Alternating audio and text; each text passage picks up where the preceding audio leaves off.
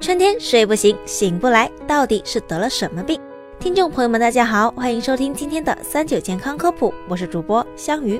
俗话说得好，春困夏乏秋无力，冬日正是睡眠时。想必大家最近也为了其中的一困春困所烦恼。可为什么人在春天特别容易打瞌睡？又有哪些缓解方法呢？下面我们来聊聊。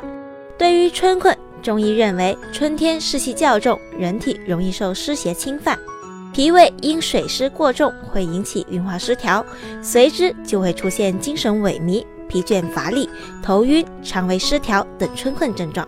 这么说就有些深奥了，我们再来换个说法解释一下。首先啊，春困是由于季节转变带来的气温变化，进而影响生理的一种现象。进入春季，随着气温不断升高，人体毛孔、汗腺、血管舒张，皮肤血液循环加快，供给大脑的血液也会相对减少，由此会让人昏昏欲睡。第二种原因啊，就是回南天在作妖，因为阴雨天水气多，气压降低，空气中的含氧量减少，导致人的交感神经处于低落状态，因此更容易感到困倦。而且雨天光线昏暗。人体会增加褪黑素的分泌，这也会让人倦意浓浓。第三种原因，自身问题，困不困与人们的工作、睡眠、饮食、运动等情况有关。如果你不爱运动，水分摄入不够，生活无规律，熬夜又早起，那不管春夏秋冬都会变成特困生。那说了这么多，春困又该怎样缓解呢？下面这些方法大家可以参考参考。第一，保证优质的睡眠。足够暗、足够安静的环境有利于褪黑素的分泌。